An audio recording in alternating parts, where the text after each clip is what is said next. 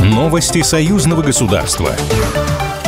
Александр Лукашенко предупредил о готовящейся западными спецслужбами провокации в Польше. Как сказал президент Беларуси, цитирую, «Все добытые разведкой сценарии различного рода провокаций, проведения экстремистских акций с задействованием боевиков, находящихся на территории Украины, Польши и Литвы, мы знаем и незамедлительно придаем огласке, насколько это возможно». Одновременно Варшава пытается завербовать высокопоставленных белорусских чиновников, которые смогут заменить наших, еще одна цитата, «тихушек и лохушек», сказал глава республики. По словам Александра Лукашенко, Запад будет искать и создавать новых, лояльных им и более эффективных активных деятелей здесь. В ход пойдут все методы, от банальных подкупа и шантажа до угроз жизни и здоровью вам и вашим близким и родным. В фокусе внимания может быть кто угодно, заключил президент Беларуси.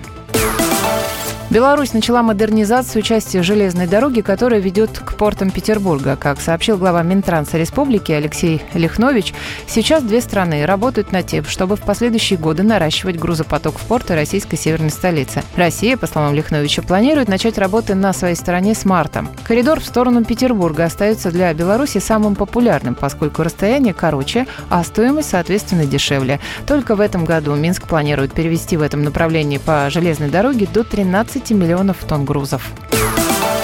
Стала известна программа форума искусств «Золотой Витязь». Запланировано почти полтысячи мероприятий. Среди них фотовыставки, патриотические арт-проекты, мастер-классы по скульптуре, экскурсии по художественным вузам России. Главное событие – кинофорум «Золотой Витязь», который пройдет в конце мая. Его особенность – показ фильмом к юбилеям великих сражений Великой Отечественной. Это 80-летие снятия блокады Ленинграда, освобождение Крыма и Севастополя, операции «Багратион» в Беларуси. Также будет представлен представлена специальная программа фильмов о ходе спецоперации. Зрителям широко представят кино дружественных стран, в том числе и африканское.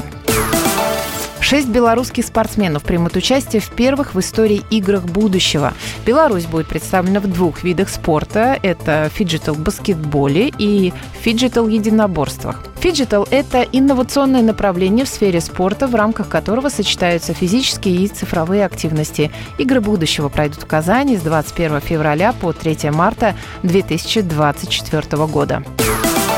БелАЗ расширяет сотрудничество с ведущими техническими вузами России. Специализированные учебные аудитории БелАЗ сегодня есть в Кемерове, Екатеринбурге, Москве, Красноярске, в филиале Мурманского арктического университета в городе Апатиты.